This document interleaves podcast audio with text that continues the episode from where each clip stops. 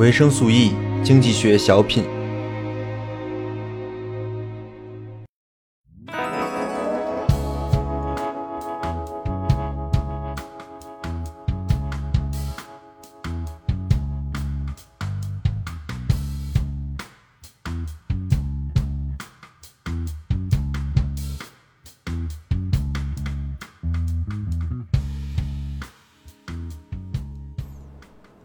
大家好，欢迎收听维生素 E 的经济学系列。本期是一期经济学小品啊，我们来讲一讲宏观经济学。呃，因为近期呢，我们遭遇了一个很大的事件啊，这事件就是疫情。这个这个事件其实是对整个的宏观经济有了很大影响的。当然，这也是宏观经济学讨论的内容，就是在一个事件之下。应该如何决策？所以说，我们正好可以借着疫情这个事情，来把宏观经济学的一些很基础、很基本的东西，我们来串一串。那在正式开始之前呢，我们回顾一下之前的内容吧。我觉得大家应该都快忘了吧，因为经济学系列好久没更新了。我上一期经济学的主节目讲的是，也是经济学第七期啊，讲的是古典经济学。古典经济学呢？其实是在经现在经济学体系里面，就是微观经济学，百分之九十五以上的内容就是微观经济学的内容。而凯恩斯，也就是我，呃，凯恩斯这个系列里这个核心人物凯恩斯啊，在他之后，在凯恩斯的学说之后，经济学才有了宏观跟微观的区分。那为什么有这个区分呢？就是因为古典经济学。他研究的宏观的这种情况呢，在凯恩斯看来是有问题的，是不对的。也就是说，古典经济学的研究方法跟凯恩斯要用的研究宏观经济学的方法是不同的。那我们可以类比一下，就相当于什么呢？就相当于古典经济学啊，就是物理学中的那个牛顿力学，就是经典，就是经典力力学啊。然后凯恩斯的学说呢，相当于是相对论，也就是说。在看经济问题的时候，绝大部分情况，古典经济学是很有用的，也是适用的，它的威力很强啊。这个我们上期讲过。但是呢，会有一些情况它不适用，就是比如，就比如说在在牛顿力学就是速度特别快的时候，牛顿力学就不适用了，对吧？那类比到经济学，就是如果说是站在一个非常宏观的整体的视角来研究经济学的时候，那。古典经济学就不太适用了，而就得用凯恩斯的这套方法了。当然也不是一定的，因为凯恩斯之后还有新古典的主义啊，还有各种各种学派，他们都对凯恩斯或者说古典经济学研究宏观的这套经济的现象进行了一些修正。但这都是后面的事儿了。我们为了方便，因为我们这堂课是讲凯恩斯这个系列嘛，对吧？所以为了方便呢，我们就先把凯恩斯的学说跟古典、跟古典经济学的学说，我们做一个对立。只要凯恩斯认为它是对立的，那在哪里是对立的呢？就凯恩斯会认为啊，古典经济学的很多的前提假设，在研究整经济整体的情况就会失效。就比如说那个货币中性的假设，这个我们上一期也讲了，在古典经济学里，它会假设货币这个东西就像一个面纱一样，它是一层膜，它没什么意义啊。但其实膜是有意义的，其实只有膜有意义。这个我们在讲语言哲学的时候会讲啊。但是在我们先假设经济学家他们都没读过语言哲学，他们都会认为这种。这种你说你货币不就不就不就记个数嘛？其实没有什么意义的，因为从长期来看，你多印货币跟少印货币，你整个这个社会没什么改变，对吧？你想，其实就相当于，比如说你现在一级呀，然后你的对手是个史莱姆啊，然后你打他三下死，然后等到你二十级的时候，你的对手是个黄金史莱姆，你还是打他三下死，没有什么区别啊！我不知道这个比喻有多少人能 get 到啊，反正这就是。就是我们说这个等级，其实就相当于这个价格嘛，对吧？然后那个那个史莱姆就相当于那个物品，就是你不管怎么搞，它其实都是打三下死，它没啥区别。就是这就相当于你你花两千块钱，就是你每个月挣两千块钱的时候，你那个巨无霸卖十块钱，然后等你每个月挣四千块钱的时候，巨无霸卖二十块钱了，那还是一样的，对吧？对你来说，这个巨无霸还是那么贵，对吧？它就是在古典经济学看来，只要你不改变那个生产力，没有什么切实的改变，那么其实这个货币它没有什么影响，对整个社会来看没有没有什么影响。但是凯恩斯或者说凯恩斯之后的经济学家可完全不是这么看，因为他们考虑的不只是说货币作为一个标识的这个能力啊，因为货币本身它是在计价的，它不是中性的，你不能用一个中性的逻逻辑来衡量整体经济啊，就跟你不能用牛顿力学来衡量这个高速移动的物体是一样的。当然，除了货币的话，就业市场也是这么回事儿。这个我们上期也讲了，所以说这两个市场都是相辅相成的。那为什么相辅相成呢？这个我今天会说一下。为什么呢？因为你改变了货币的话，你会刺激就业。为什么？其实这跟这跟我讲精神分析的东西会连上。为什么？因为货币是一个符号，是一个能指啊。而人的欲望是跟能指绑定的，而不是后跟后面的什么什么这个这个这个绑定的。那你一旦对于这个能指有了操作，那其实你操作的是人的欲望啊。那接下来你操作的什么？操作的是干劲儿啊，是人去做一件事的动力呀。就在一个高速增增长的社会，你发现所有人他的动力是十足的。为什么？因为他们能看到钱的增长啊，他们能确实的感受到他的欲望。所以那个时候，不管是就业还是消费啊，都不是问题啊。所以这其实是，嗯，对于货币的操作可以带来的事情。这个当然，这个之后我们再说，这个不是今天的内容。那么回来，我们回来讲到了宏观跟微观的方法不一样，对吧？凯恩斯对于古典经济学展开的批判，认为古典经济学不能适用于进行一种社会整体的经济现象的研究。OK，那么如果说宏观跟微观的方法不一样，那宏观研究宏观应该是一个什么样的方法呢？这就是宏观经济学的内容了，我们就开始讲。啊，具体是什么方法呢？我们先从宏观经济学研究的对象开始。我们在说宏观经济学研究的是整体的经济啊，对吧？这是这是宏观经济学的研究对象。那么其实是有两个基本问题的，一个是 why 的问题，一个是 how 的问题啊。why 的问题就是说，我们为什么要研究整体的经济？我们研究的目的在哪儿？这个其实是决定了我们研究的视角。而 how 的问题呢，就是我们要以什么样的方式，通过哪些符号来研究这个整体经济，对吧？就是怎么把整体经济这个事儿进行一个符号化的一个表达。如果你没有这个表达的话，我们没有我们没有研究对象，因为我们研究对象一定是一个能一个一个能指一个符号，对吧？OK，那这两个问题，我们今天就是今天主要问题了。我们可以结题结合这个疫情现在这情况，我们可以好好聊聊。那自然维生素 E 肯定是要先讲 Y 的，对吧？那 Y 这个 Y 与与其说是这个宏观经济学的 Y 啊，不如说是经济学本身的 Y。经济学是研究什么呢？我们之前讲经济学讲过了，就是研究如何做决策的。嗯，决策这个词可能还学学术了，我们再通俗点，就是研究如何做决定的。那为什么要做决定呢？因为资源有限，对吧？就是你干了这个，你就不能干那个，那你必须要决策一下到底要干什么。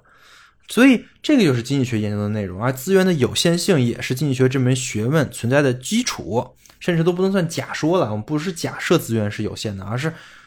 这是我们人类生活的条件啊，人类的界限就是我们就是生活在一个有限的世界里的啊，这个大家都明白吧？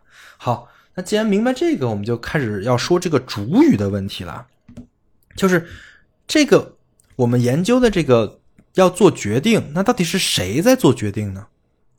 在这里，宏观跟微观经济学就出现区别了。所谓的宏观经济学，那么我们做决定的这个人的这个视角。一定就是宏观的视角，什么意思呢？就宏观经济学是帮助社会大他者来做决定的，就告诉大家为什么社会大他者要做这个决定，以及社会大他者应该如何做决定。这是宏观经济学研究的对象，就是我们站的视角是一个社会整体的一个视角啊。那这个社会大他者一般是谁呢？一般是政府，或者说政府类的管理机构。呃，这个我没有说死是政府，是因为。有很多的地方，它声称的是政府类的管理机构，跟政府是不一样的。就比如说货货币政策的制定机构啊，在在美国是美联储啊，就是大家，但是在美国一直想把，就是美国一直想把美联储跟美国政府撇开干净啊。就比如在欧盟也是，在欧盟的话，就是就是一个欧洲央行啊。欧洲央行看上去是个政府机构，但是他们一直在在宣扬它它的它的货币政策是中立的，是独立的，就是去政府化的。在我看来，这是一个很好的方向，也是个很好的愿景。但是在我看来，这达不到啊，不可能。那为什么要货币中立化是一个很好的方向跟愿景，而我又为什么说它一定达不到呢？呃，这个我们是后面再说，后面讲宏观经济学的时候一定会讲到。OK，那从这个角度来说，我觉得宏观经济学跟微观经济学的区别，我就讲清楚了。就是宏观经济学，我们研究的是政府的行为，政府的政府要如何做决策。那它的目的呢，也是要帮助政府或政政府类似政府的机构，帮助他们来做决策。那微观经济学不是，对吧？微观经济学之前我们讲过，微观经济学的目的是研究市场行为啊。那其实。所有参与这个市场的主体，包括市场的买方啊、卖方啊、管理方啊，其实都可以是微观经济学研究的这个主语。我们是帮他们来做决定的。也就是说，原来古典经济学认为政府其实也是市场中的一个参与主体，没什么特殊的。所以我用这一套方法，我就可以又研究政府的行为，我又可以研究市场的其他参与者的行为。啊，那就可以帮政府来做决策了，对吧？但是在凯恩斯这里，或者说在凯恩斯之后，经济学的普遍话语已经认为政府是一个非常非常特殊的存在了，超级特殊，它不能用微观经济学的方法来研究。OK，那我们再具体一点，我们来讲讲宏观经济学是干什么的。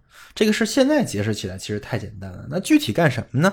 现在疫情了嘛，对吧？就出现了一个超级大的事件，一个疫情这个事件。那在疫情这个事情，如果我们在经济层面上，我们要怎么看待这个事情？政府应该怎么做呢？就比如说吧，有很多国家为了应对疫情，他们直接给市民发钱，对吧？为什么发钱呢？这其实是个经济问题，这就是个宏观经济问题啊！这个决策一定是宏观经济的研究部门，就这个国家的宏观经济的研究部门，在咨询了很多专家的意见之后，或者说在这个公职员本身他就是个专家，然后由他来制定的这个决策啊。那这个决策背后是什么原理？这个发钱这个动作对一国的经济影响是什么？是不是真像我们退休的那个胡主编说的？那大家都发钱，那大家就都没发钱，是这么回事吗？啊，这个就是宏观经济学想要说明的事情了。OK，那我相信肯定还有人会问这样的问题啊，就是比如说一个国家给他的市民直接发钱啊，这个钱从哪来的呀？是凭空是凭空变出来的吗？还是还是这个钱它凭什么就能凭空变燃出来呢？它怎么变的呀？这也是宏观经济学的问题啊！怎么把钱给变出来？对于这个社会整体而言，利益是最大的。当然，我们国家没有发钱，对吧？但是这不代表我们国家不会为了疫情这个事情出台很多的政策。呃，我们其实。恰恰相反，我们做了好多事情啊！我们每个国家的每一个省政府，甚至市政府，每个月、每天都有新的政策、新的方向在出台。我随便举个例子啊，比如说今天，今天吧，今天是二零二二年的五月四号，我们看一下今天的那个中国政府网，你会发现这个网站上超过一半的新闻都是经济类的，而且绝大部分经济类的新闻都跟疫情有关啊。呃，我随便念念，比如说这一条。江苏经济活水、金融活水助力强链补链转型升级。人这是人民银行南南京分行发的。人民银行南京分行发布了二零二二年第一季度金融支持实体经济的相关情况。截止三月末，江苏制造业本外币贷款余额为二点三九万亿元，较年初增加了二四七六点四三亿元，同比增长了百分之十一。其中三月份的贷款制造业贷款余额同比增长了百分之十八点七啊，这个讲的是什么呢？这个在讲的是这个人民银行南京分行啊，它在给所有的商业银行传递了一个政策，这个政策就是支持制造业的贷款，就是虽然我们没有给个人发钱，没没有给市民发钱，但是我们会通过银行来给某个行业发钱。其实你你你把他贷款余额增加了，就是给他发钱了，这个你可以理解吧？然后这条新闻就是说，人民银行、江苏分行觉得自己的政策很有成效，它的成效就体现在了给的贷款余额，它它涨了百分之十八，这是一个非常大的增长，对吧？OK，这就是一个非常宏观经济学的一个新闻啊。那我们再看一个，我们再看一个，江西全力落实组合式税费支持政策，为企业纾困。四月二十五日，江西省税务局。自治省呃，自治区财政厅、人民银行南宁中心支行联合召开了江西落实税费支持政策面对面座谈会，解读了一系列的组合式税费支持政策，倾听对企业对政策享有的税收服务的诉求，推出系列措施，帮助企业尽快呃尽享快享政策红利。这是什么意思啊？这是在通过减税来应对这个疫情。通过政府的减税啊，通过一系列的税费相关的整整减免政策来支持企业，这也是一个非常宏观经济学的新闻啊。就是这是宏观经济学里面的财政政策，就是增税跟减税这个事儿，其实是宏观经济学主要研究的对象之一啊。就是我们到底面临一个事件，我们应该是增税对整个社会影响最大，还是减税呢？因为增税的话，我可以把增的这些税我转移嘛，我转移给其他人。那减税呢，就是更更好的去给企业松绑，释放产能。那到底哪个是对经济影响最？呃，最好的呢，最有利的呢，或者说对疫情来说更有效的政策是哪个呢？这个肯定也是一个宏观经济学政策，而且必须要经过很多的讨论啊。还有好多好多呀，就比如说再再再往下那个就是什么，江西给全省发放餐饮消费券超过亿元，这个这个这个其实就跟那个发钱区别不大，就是这个是成本更低的发钱，对吧？还有好多好多，这我就不多说了，这大家可以去中国政府网看看。啊，多说一句，我认为一定要养成一个好习惯，就是多去一些政府啊、税务啊、人民银行还有最高法这些这些机构的这个官网去看，你看看有没有什么最新动态，真的很有用。不管你从事什么样的行业，你都需要了解这些东西。这个是我们国家的一个动态和一个方向的一说明。现在我们国家就什么政务公开啊，跟那个政务透明已经做得很好了。这些网站里面的信息非常多，也非常全。我觉得只要你是一个细心的朋友，你一定能找到一些支持自己做决策的这些信息的一些蛛丝马迹啊。好，那我们回来继续说啊。既然宏观经济学其实有很多东西在研究的，就是替政府出谋划策啊，就是替政府的决策来出主意的。那么我们怎么出这个主意？我们有什么量化的指标才能把这些主意变成一些可以被说服的观点来说出来呢？这个就是我们刚才提的这个 how 的问题，对吧？啊，那么到底应该用什么样的指标来把这些看一个整体经济，把整体经济进行数字化跟符号化？我觉得我说到这儿，应该有很多朋友都会想到一个。一个指标啊，也是我们经常说的那个指标，呃，而且这个指标学宏观经济学或者说学学经济学专业的同学们应该是再熟悉不过了，也是宏观经济学一个很核心核心的概念，就是 GDP，对吧？翻译成中文呢，就是国民生产总值。要学宏观经济学，这是你接触的第一个数值，就是也是最重要的一个数值啊。那我们。就来仔细研究一下这个所谓的 GDP，我相信大家都都听说过。我我觉得没有听说过 GDP 这三个字的人，可能就不存在啊。但是真正研究过的，就可能就只有专业的人士了。啊，我问过我的同伴啊，他们就是不是学。呃，经济学专业的，他们怎么看 GDP 这个事儿？我总觉得一般视角就是这样的，就是一个衡量我们整体经济的一个数啊。这个数呢，只要保持增长，就说明我们经济是好的。然后这个数是可以比的，比如说我们比美国高，那我们就比美国厉害啊。我相信大部分人都是这样的一个观念啊，就是它是一个衡量好不好，就是这个数。它虽然是一个数字，但是其实数字本身不重要。我相信，我问大家，你知道现在中国的 GDP 大概是一个什么样的一个一个一个区间吧？是是是亿还是万亿还是十万亿这么一个区间？我觉得百分之八九十人都不知道啊。但是不重要，重要的是这个数它是红的，它是涨的，而且它有一个涨的区间，比如说今年涨了五点五啊，我们就大概觉得好厉害，它是跟好跟坏是相关的，但是这就又会有问题啊，比如说我们最近的数据，二零二二零二二年的我们第一季度中国 GDP 的同比增长百分之四点八啊，这是白纸黑字写的呢，百分之四点八。但是很多人就觉得很奇怪啊，哎，那如果说 GDP 是衡量好跟坏的，那那说明中国经济涨涨四点八挺好的呀，那为什么我的收入没涨呢？我的收入反而降了呢？然后最近还疫情啊，大家过得都不太好，为什么中国经济还能涨呢？那这个好从哪来的呢？就因为对这个 GDP 这个概念不理解，就会产生很多人。就开始倒开始倒错啊，就阴阳阴阳怪气，觉得肯定是这个统计有问题啊，对吧？反正国家越来越好，我我工资没涨啊。但是不管你是以好，就是不管你是觉得这个这个数数字是好还是坏，还是它统计的有问题，我觉得这所有的这些想法都是都是不对的呀。你必须要理解它背后到底是什么。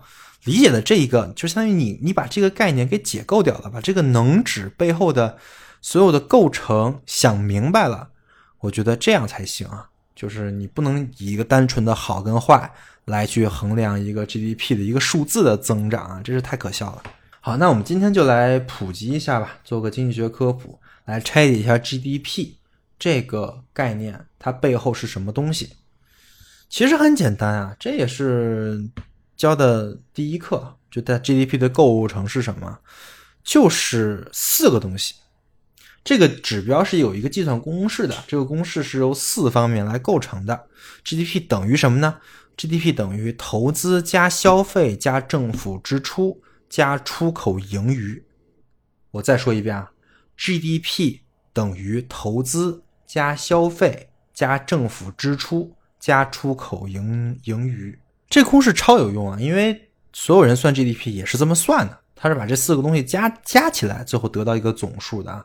所以说，那我们就有必要解释解释这四块到底是什么了啊。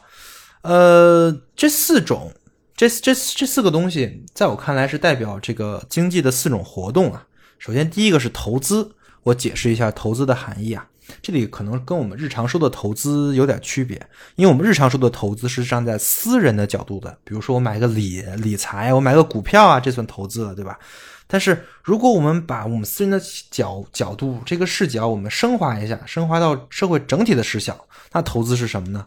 投资就是投入这个社会再生产的这个钱啊。就比如说我我买一个机器，这个机器呢可以再为我再创造其他的效益，那我算投资。那其实，如果你这么想的话，那其实对于我们所有人来说，这个投资是什么呢？这是社会整体意义上的投资，就是我们存的钱，就是我们的储蓄呀。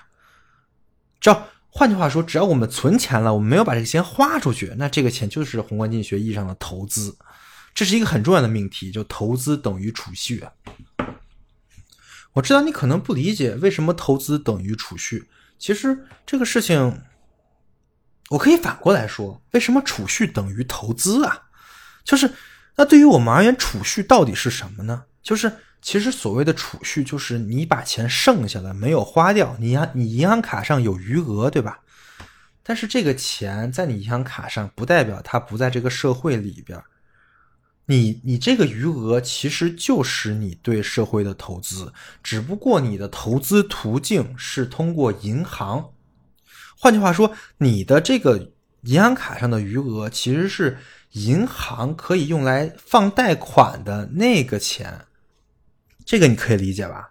那如果你不存在银行呢？你你去买一些金融产品了，比如说你买了理财，或者说你买了股票，或者你买了一些基金，那么对你来说，其实你买你选择这些金融产品的这个过程，它也是一种选择投资啊，对吧？所以。很多人说我不会投资，我就把钱存银行。你不是不会投资，你是只会一种投资，就是把钱放在银行。这这这个动作本身就是投资啊。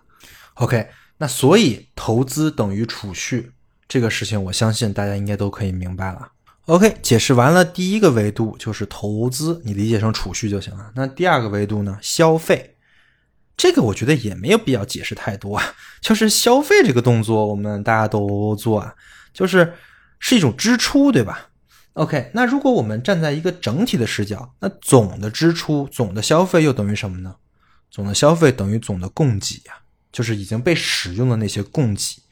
那也就是说，消费这个维度，它衡量的是我们每个人，就是所有国民花的钱，同时它也在衡量的是这个国家到底给国民提供了多少供给，多少需求的供给，这个你可以明白吧？所以这也是一个宏观跟微观的一个区别啊，就是你一旦用宏观视角来思考这个问题的时候，你会发现这个这个这个这个词这个能指的含义突然会有很多的变化啊。OK，那么第二个消费，我觉得就讲到这儿吧，这个应该很清楚了。第三个维度，政府支出，什么意思？你可以把它理解成政府这个主体的投资跟消费，对吧？就是跟之前我们讨论的东西，它主体改变了。原来我们讨论的是国民啊，是一个以国民为整体来看，就所有这个国家的人，因为 GDP 这个概念就是国民生产总值，对吧？所以是以国民为为。为这个维度来看的，但是突然我们发现有一个主体，它它是国民，但是它又超越了国民，这个东西就是政府啊。我当时学到这里感觉有点怪啊，因为我思考了一下，因为如果说政府作为一个市场参与的主体来说，其实是有跟国民有着很大的区别的，对吧？因为政府是货币的发行机构，这最大的区别就是货币呀，货币本身就是政府的负债啊，所以政府的角色其实是非常特殊的，它不是任何的国民，所以自然它也就不能把自己的投资跟自己的这种消费或者转移支付，我们放在国民的这个维度来考虑，我们单独得给它拎出来，所以呢，它就成为 GDP 的另外一个计算的维维度了啊。这个也可以来讲一下，就是这块其实是凯恩斯主义跟之前古典经济学最大的一个区别啊。在先前，古典经济学认为政府应该参与这个市场，参与的越少越好，它只用提供一些基本的公共品就行了啊。所以说，在这个 GDP 里呢，政府这个比例应该是越低就越好。但是凯恩斯之后的经济学认为啊，这个太低也不行啊，因为太低就意味着政府对于这个市场的把控力太低了。政府的支出其实是这个市场很重要的一块，是这个 GDP 组成的非常重要的一块，也是最好控制的一块。就是他们玩出花来就只能玩这一块啊。所以我们现在在说宏观经济学，其实主要就在研究政府的这一块的行为，以及这钱从哪来的。这钱从哪来的？其实很简单呀，我们都能想到，这钱从税收中来，对吧？但是不只是从税收中来，因为政府还能负债。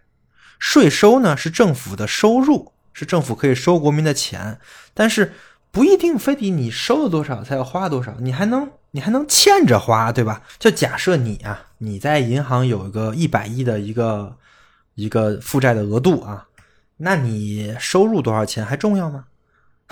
对吧？就是然后如果说那个银行还还还。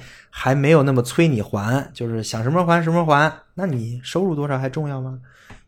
你想想这个问题啊。而对政府来说，它它是这个本国货币的无限代偿权，就是其实理论上来说，所有的政府它是可以对于本国货币是无限负债的。所以说，你可以思考一下，在这个理论上来讲，那其实税收啊什么的，嗯，不重要，这政府一定会有钱花的。啊，那那问题就在于，这个钱你要怎么花？为什么要花啊？这个其实就是宏观经济学研究的重心了。这个我们待会儿来讲。那我们继续把这个 GDP 讲完，最后一个啊，我们就还差最后最后一个了，就是出口的盈盈余啊。这个你怎么理解啊？这个你可以这么理解，就是如果说我们不考虑最后一个，那这个国家是一个封闭的系统，一个闭关锁国的活。国家对吧？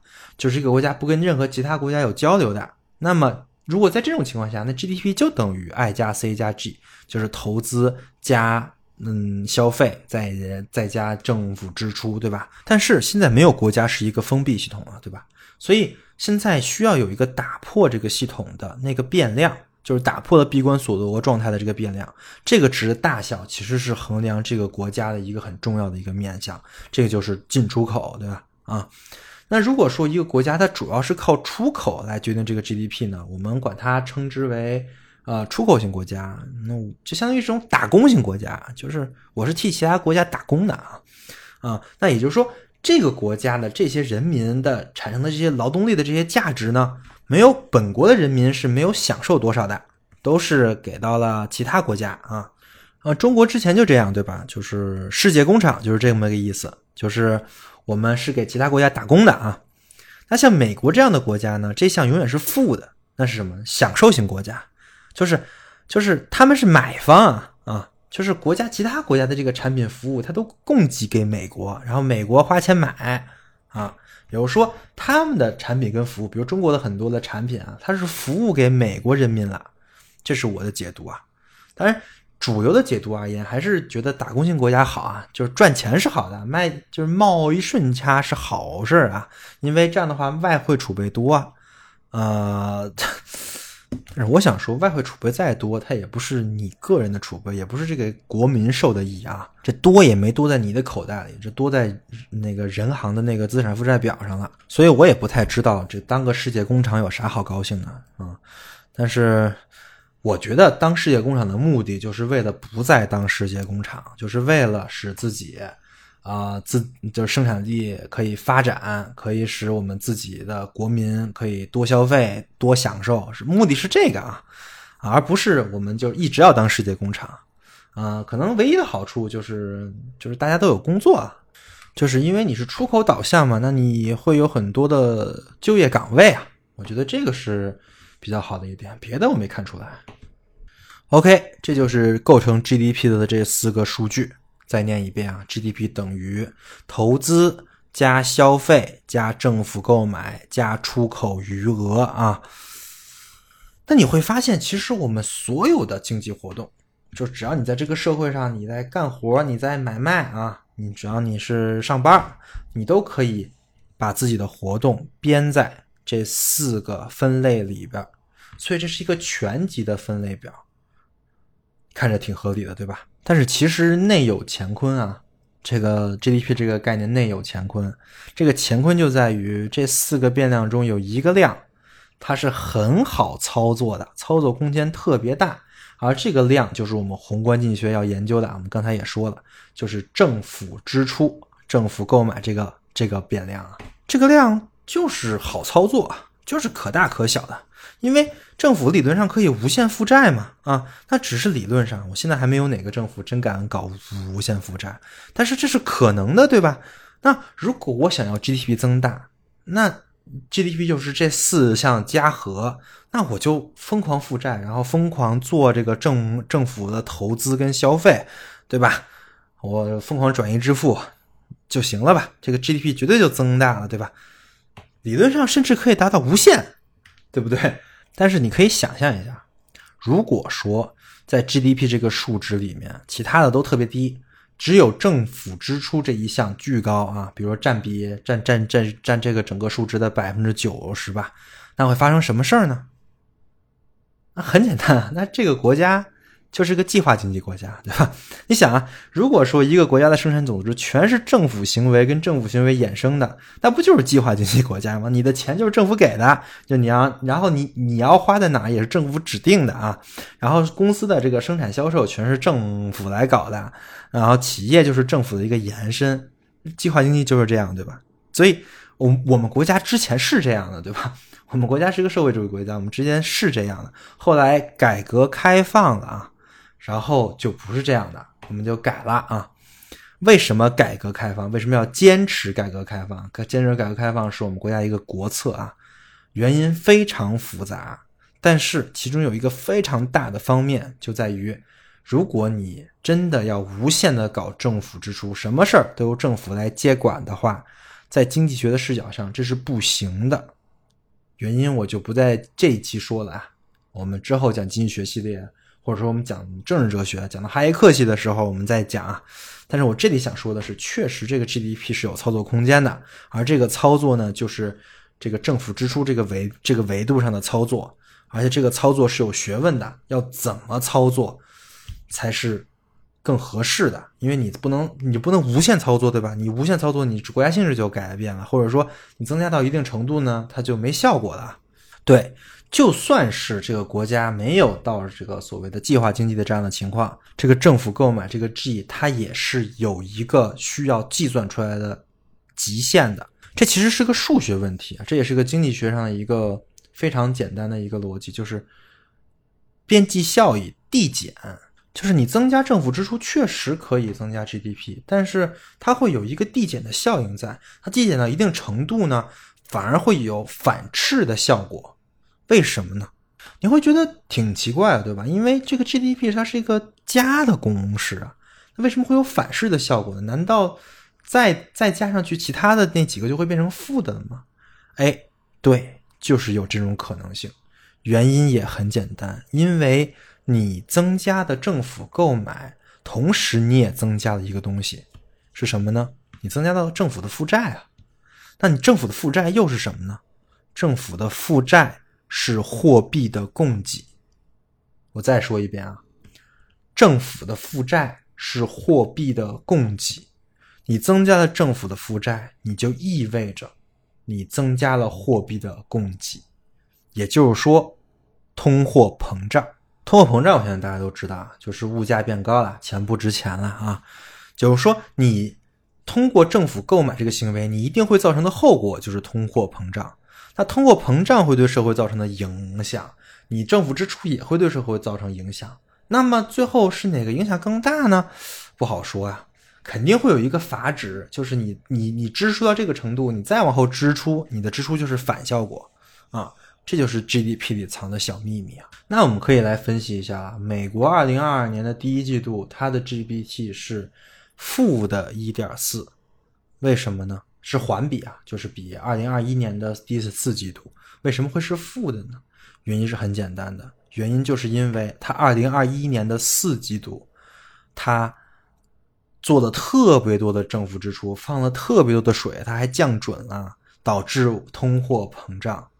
这个通货膨胀它是有滞后性的，它在二零二二年的一季度显示出来的，它的 GDP 就是因为这个通货膨胀的效应变成了负的了，就是物价，就是政府支出太多了，物价飞涨啊，对吧？对，这里再普及一下，我们说的这个 GDP 都是实际 GDP 啊。这个 GDP 分名义 GDP 跟实际 GDP，实际 GDP 是要用我们的 GDP 这个钱来除以我们的物价指数的，为什么呢？因为这么算是最准的呀，因为你因为你的这个 GDP 的计价是用你的本国货币来计的价，就比如说我们中国 GDP 是多少多少多少，你你会说多少多少多少亿元，对吧？啊，那么货币是有时间维度的。如果你是用原来那一期的这个货币来算下一期的话，你肯定是有这个问题的，所以你一定要除一下货币，就是通货膨胀的系数啊，这样的话，这个实际 GDP。会比名义 GDP 显得更准一些。而美国就是这个除完了之后，发现它的 GDP 的增长赶不上通货膨胀的系数，所以才会变成了负一点四，对吧？OK，那我们回顾一下刚才讲的内容啊，我们讲了宏观经济学研究的对象，我们讲了 GDP，讲了 GDP 的构成。从从 GDP 的构成，我们讲到了宏观经济学的研究对象就是那个政政府的那个 G，对吧？然后其实这个 G 同时它也就是影响 GDP，影响整个。国民生产总总值的这个数据的一个小把戏啊，啊，那么这些其实都是符号层面的东西啊，全都是数字数字符号层面的东西，里面非常多的套路啊，就是因为你在做统计的时候，你自然就知道里面的套路特别多啊。那么现在我们跳脱出来啊，我们来想一想，如果说我们不以这种数字的这种定量的形式来思考宏观经济，我们以一种定性的形式，啊，我们我们我们来思考一下。宏观经济到底是什么样的？什么决定了宏观经济啊？就是如果说我们不把宏观经济能指化成为一个 GDP 的一个符号，或者说我们把它能指化成为一个 GDP 符号之后，它到底遮蔽了一些什么东西？我们可以思考一下。其实很简单，我觉得大家都能想到，就是我们跳脱出来判断一个国家的经济情况，我们可以用很多的标准来做的。我随便说两个，比如说一个国家的自动化的程度，一个国家的科技化的程度，一个国家的市场化的程度，这都能判断这个国家怎么样，对吧？比如说自动化，一个全自动化的国家，你比如说你耕耕耕地，你也用机器人来耕了，你的工厂也都是机器人来做，甚至有很多服务业，你也都是机器人来做。这样的国家肯定比都是人工来做的要发达，对吧？因为这样的国家，它的人工都去做那些更高端、更有效率的事情了，所以它经济肯定要比那些全是人工在做，呃，农业能人工在做工业的国家要好，对吧？当然，现在这种国家还没出现，是一种乌托邦式的构想啊。对，所以这是一个可以衡量的指标，对吧？那我随便再说说，比如说那科技吧。那肯定是一个，就是你你要玩过游戏，你知道这科技是一个非常重要的一个维维度，对吧？在玩魔兽争霸，你三本兵就是比二本兵强啊。你要是玩帝国时代，你就知道你你你你现在还是原始人，人家都是那个拿着大炮来揍你了，你肯定打不过啊。这个这个科科技这个事儿我就不多说了，这肯定是一个好维度。但是你怎么衡量这个科技好跟差呢？这个也没有一个特别好的一个衡量方式，对吧？啊，那么还有一个我觉得是很重要的，可能有很多人忽略的，就是市场化啊。一个国家如果市场化程度非常高，它就是比那个市场化程度低的国家要先进，或者说要那个整个的生产总值要高。为什么呢？因为市场化程度高，说明这个国家的资源配置是最高效的。我不知道你可不可以理解，这个是古典经济学内容啊，你可以去听一下啊。如果说这个国家的各个市场都是非常好，都是完全都是完全竞争市场，那么它一定是比那些全都是垄断啊，或者说全都是那种寡头的市场资源配置的合理性要高得多啊。这也是一个非常重要的一个一个视角吧，来衡量一个经济的好坏，对吧？那这些东西可以用 GDP 来衡量吗？当然可以，当然也不可以，因为 GDP 是一个，就是它就是一个数，对吧？它是一个整体的指标，它只是一个数字，它肯定包含了这些内容，但是肯定有这个数字表示不到的剩余内容。这个我们之前讲什么三种剩余的时候，我们讲过了啊，对吧？那这个剩余内容在我们看来恰恰是最重要的，因为这个剩余内容才真正反映了判断一个国家经济好坏的那些维度。这个我举个例子吧，比如说疫情啊，现在疫情来了。嗯，原来我们都是在一个市市场里自由的去买的这个东西，这边是买方，这边是卖方，对吧？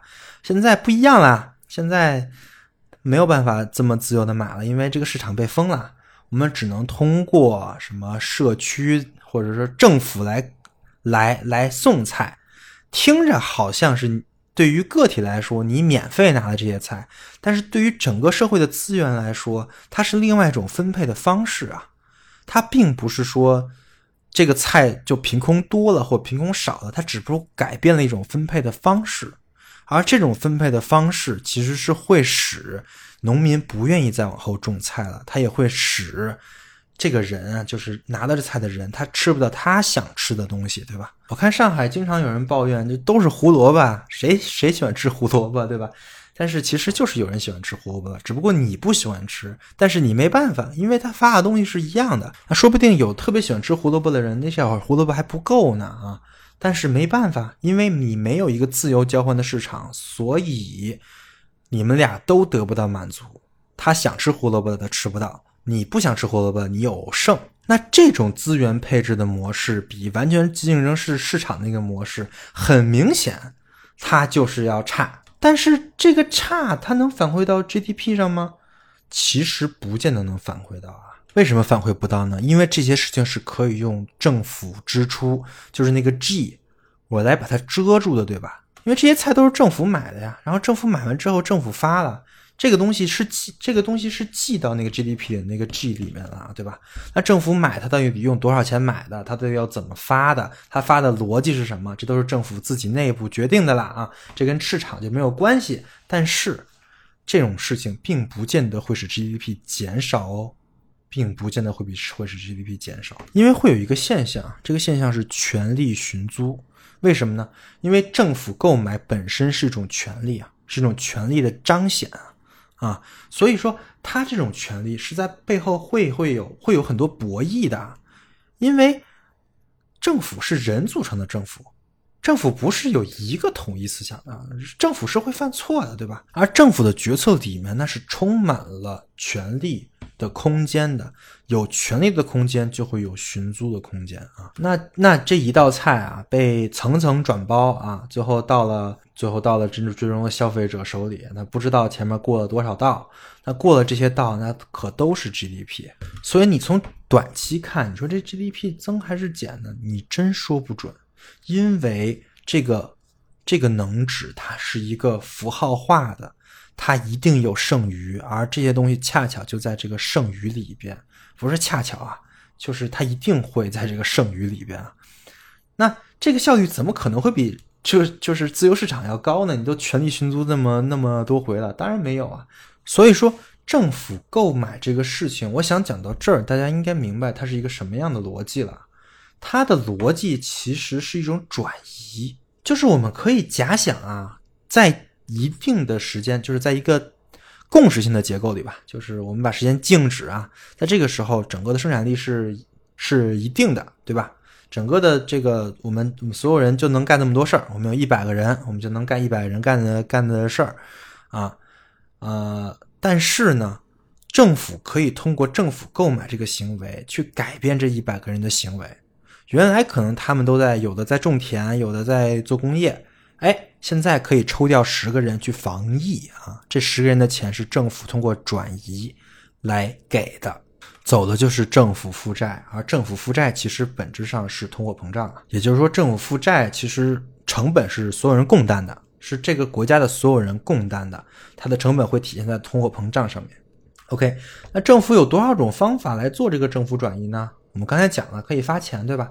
发钱是最简单的方法，它的简单点在于，它还是维持了一个自由的市场，它没有通过政府的购买行为来进行一些阻挡。就是我把钱发给你了，你想买什么东西是你自己的事儿啊，你想怎么干是你自己的事儿啊。那么我们国家没有用这个方式，我们国家用的是政府主导啊，我们可以去去做基建，我们可以去通过银行把这个贷款发下去，其实都是。全其实都是在发钱，只不过我们是定向的发啊，我们没有希望人可以自由的在这个市场上去做这个资源配置，我们希望的是由我们政府来主导这个资源配置，这个就是最大的区别，不是什么所有人发钱跟所有人都没有发啊，不是这个逻辑，因为我们也在发钱，但是我们刚才说的所有这些事儿，其实对于 GDP 的影响是很难说的啊。就我们刚才说的，其实政府你可以，你可以，你可以减少你个人的储蓄、个人的消费，增加政府的支出，GDP 还是那么多，这是完全 OK 的，甚至还能增长。如果说咱们分析一下中国的二零二二年的一季度 GDP 的话，你会发现，主要的增长来源就是政府的支出和外贸，就是出口。为什么呢？因为我们国家的出口一直都很好啊，然后在疫情期间，我们国家也有很多的供应链也都在疯狂的加加班加点的生生产，所以一直在做出口啊。但是关于居民相关的投资跟消费，其实数据都挺惨的。所以如果你要仔细去研究 GDP 这个概念，把它解构掉，或者说把它分解掉，你就会发现很多很多不一样的叙事啊。OK。这个就是本期想讲的主要的内容了。我们就是想通过疫情这个事情，我们把宏观经济学来过一遍，然后把政府如何做决策的事情也大概讲了一讲啊。这期其实是给后面的想讲的内容做一个铺垫，因为我一直在预告啊，我们要讲凯恩斯的那本书，作为凯恩斯的凯恩斯篇的结尾，就是那本《通论》啊。因为这本书真的是非常重要，这本书可以说拯救了资本主义，把资本主义救于水火之中啊！嗯，它到底是怎么拯救的？这个跟我们今天讲的有什么关系？我们再卖个关子。好了，本期内容就是这么多啊，我们下一期经济学主节目再见。